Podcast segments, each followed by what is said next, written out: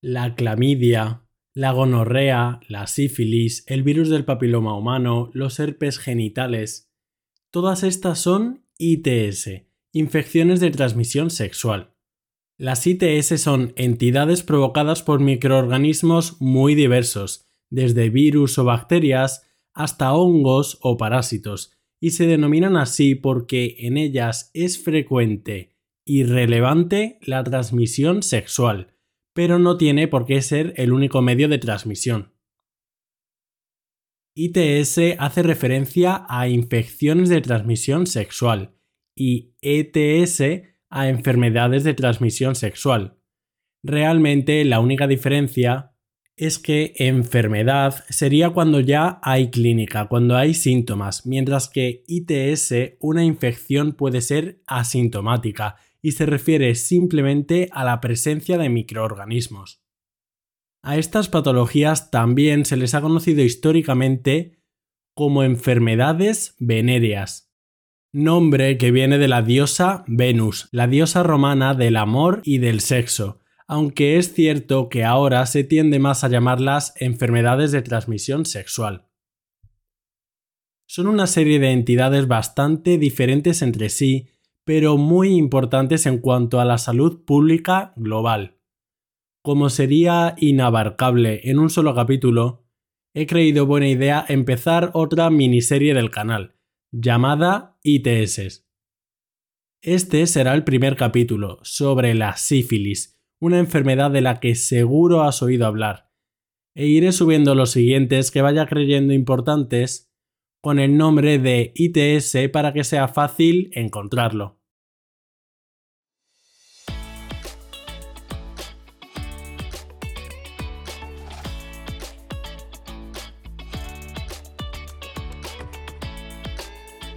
Buenos días, bienvenido a Entiende tu Salud, un podcast divulgativo para aprender sobre medicina y temas sanitarios de forma sencilla. Yo soy Gonzalo Vaquero y me puedes encontrar en las redes sociales, Twitter, Instagram y TikTok como arroba Entiende tu Salud.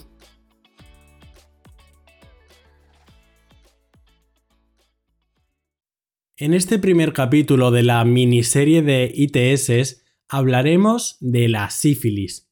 La sífilis es una enfermedad bacteriana producida por una bacteria, el Treponema pallidum, la cual afecta únicamente al ser humano. La sífilis es una infección sistémica, es decir, de todo el cuerpo, que alterna normalmente periodos con síntomas, normalmente cortos, y periodos asintomáticos. A la sífilis también se le llama lues.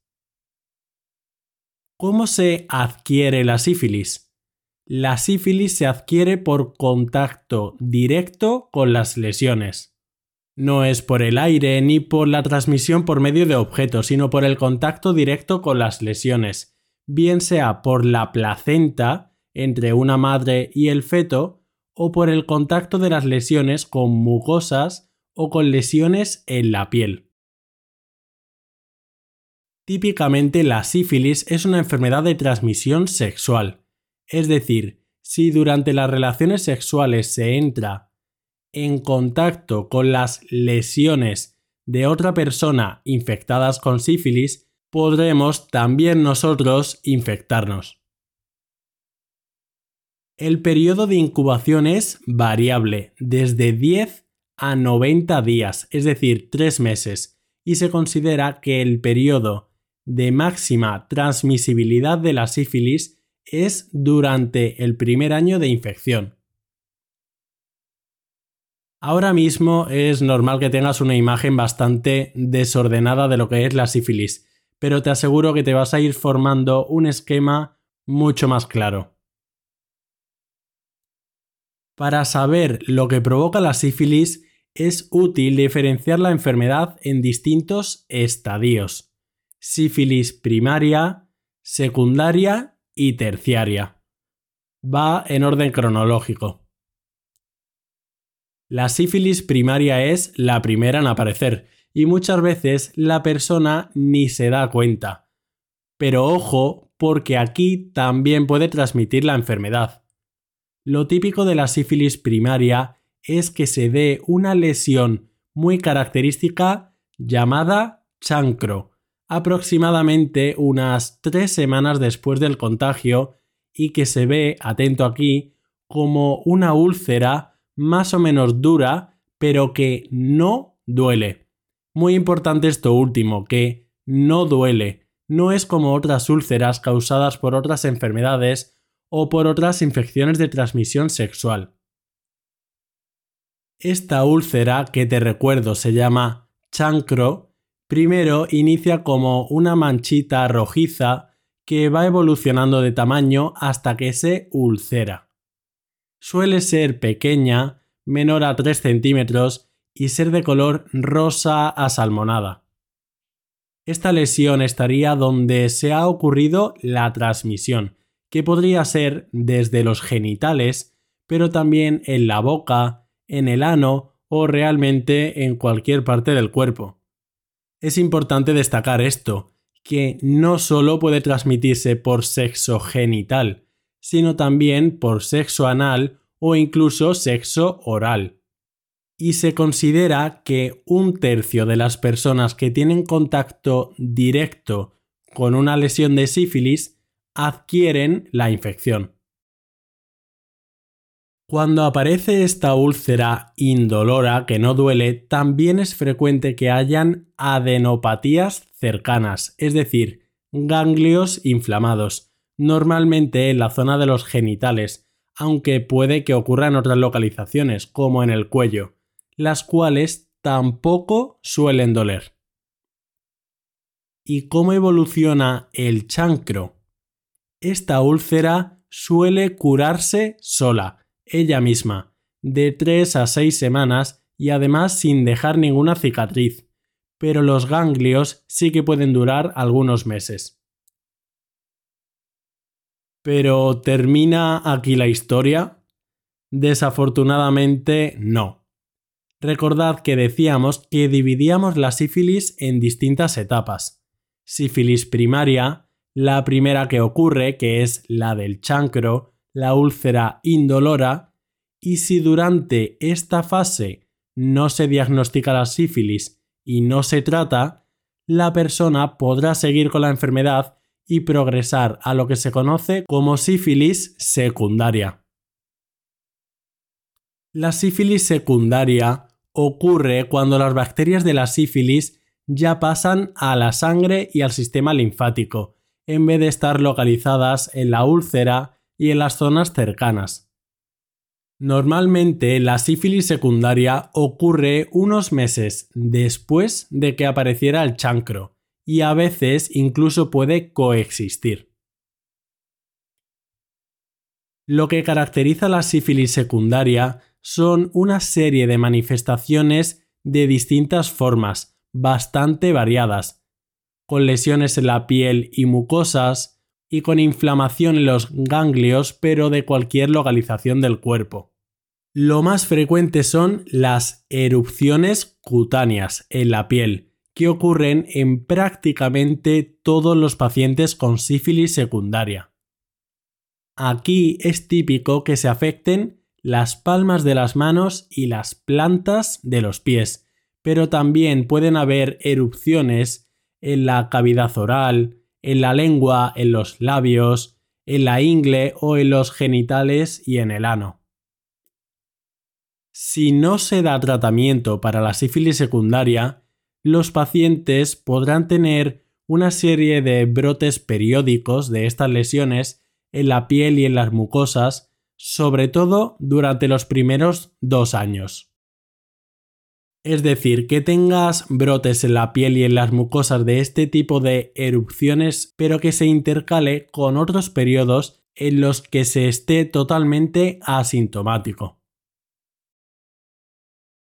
También es importante decir que durante la sífilis secundaria pueden haber otro tipo de síntomas, como malestar general, febrícula o dolor de cabeza. Estas lesiones de la piel a veces se pueden confundir con alergia o con urticaria, pero en el caso de la sífilis no pican y además recordad que es típico en las palmas y en las plantas de los pies, que son unas localizaciones en realidad algo características. Es decir, la sífilis secundaria es bastante heterogénea, siendo lo más típico las erupciones en la piel y en las mucosas, pero también pudiendo haber síntomas más generales como cansancio o febrícula. Y si después de todo esto el paciente sigue sin tratarse, la enfermedad evoluciona a lo que se conoce como sífilis terciaria o tardía.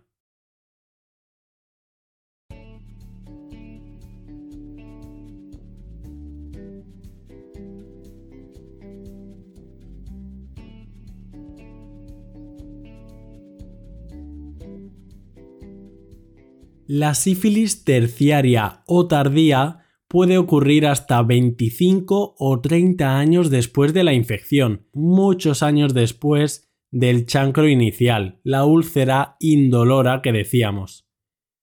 Entre la sífilis secundaria y terciaria es típico un periodo de muchos años llamado sífilis latente, en el que la persona tiene la infección pero no tiene ningún tipo de síntoma. La sífilis terciaria ya es bastante raro verla, pero antes era relativamente frecuente y también la podemos seguir viendo en países sobre todo en vías de desarrollo. La sífilis terciaria sobre todo se caracteriza por tres cosas.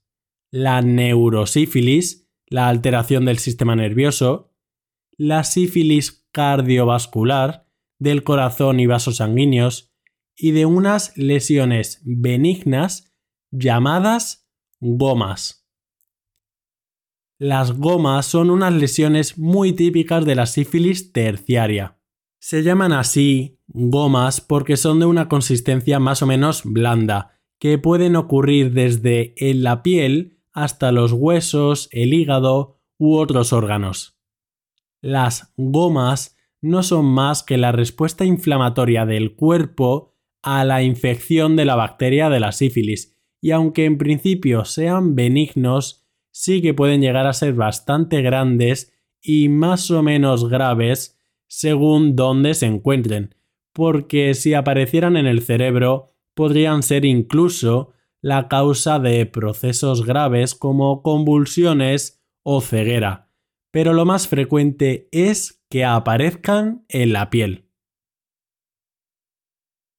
La neurosífilis también es un proceso importante y ocurre cuando el treponema, la bacteria de la sífilis, invade el sistema nervioso central, dañando así al cerebro o a la médula espinal. Realmente la neurosífilis puede aparecer en cualquier etapa de la sífilis, pero lo más frecuente es en la sífilis terciaria, décadas después de la infección inicial. Los síntomas de la neurosífilis pueden ser muy variados, desde dolor de cabeza a fiebre o confusión hasta problemas de memoria, convulsiones o parálisis, por lo que es potencialmente bastante grave. Ya con todo esto tienes una idea bastante, bastante buena de la sífilis y de todas sus implicaciones. Pero ahora, ¿cómo se trata? ¿Hay algún tratamiento para la sífilis? Sí, hay tratamiento y además bastante sencillo. La mayoría de sífilis se tratan con una única dosis de penicilina G, un antibiótico. Recuerda que los antibióticos se utilizan para las bacterias. A veces, cuando se desconoce cuánto lleva la sífilis, en vez de darse una dosis, se dan tres, y solo en caso de neurosífilis el tratamiento sería algo más largo y con otro fármaco, pero aún así podríamos simplificar que el tratamiento de la sífilis es simplemente con una pastilla, que además conocemos muy bien, una dosis de penicilina. Y una pregunta importante. ¿Qué hacer con los contactos sexuales de la persona que tiene sífilis?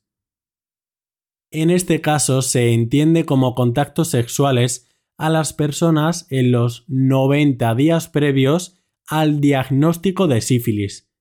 90 días porque recordad que decíamos al principio que era el tiempo máximo aproximado de incubación de la enfermedad.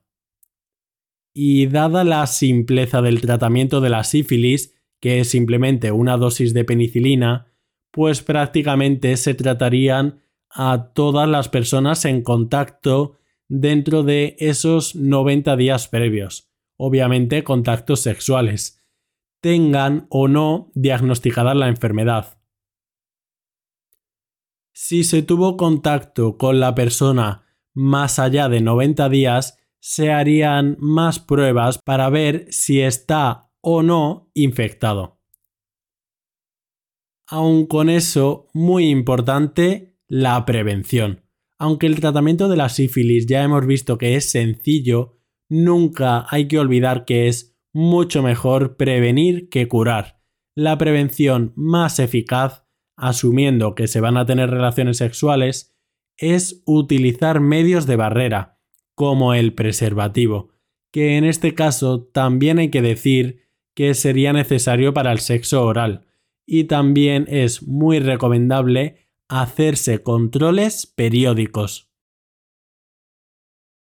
Esto de los controles periódicos puede ser muy importante y se comenta bastante poco en personas activas sexualmente, sobre todo con diferentes parejas sexuales o con otros procesos como VIH, se recomienda hacerse pruebas anuales o cada seis meses para descartar procesos como la sífilis y otras ITS.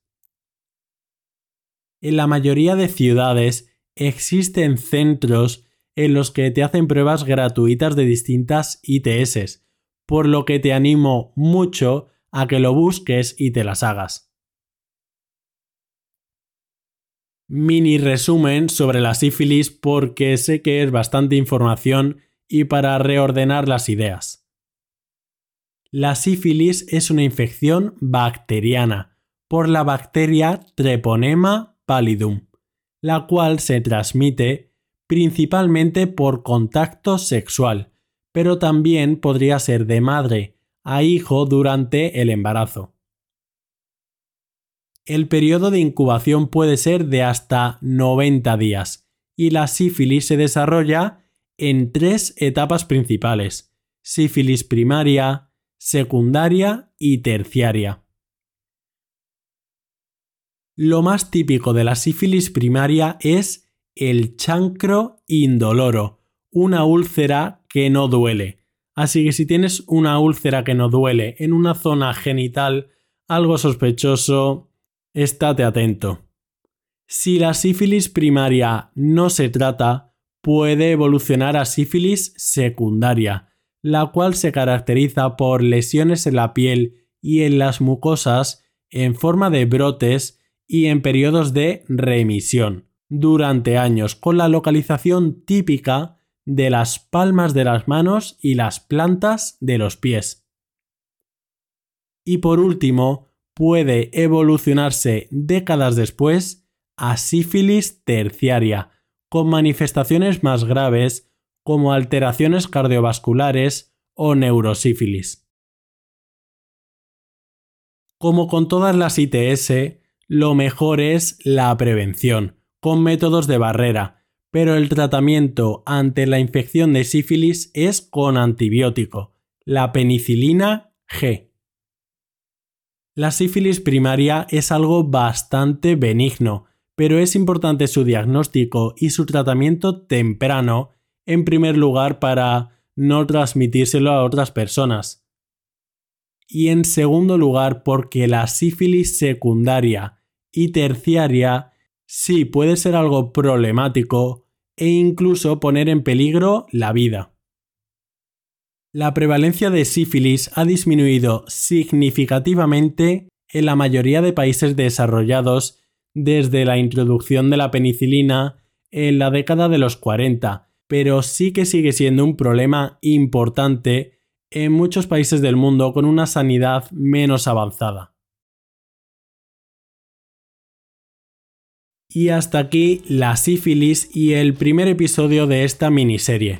Si te ha gustado, tal vez te interese el capítulo número 15 sobre el VIH con el doctor Antonio Antela y el número 14 sobre el virus del papiloma humano.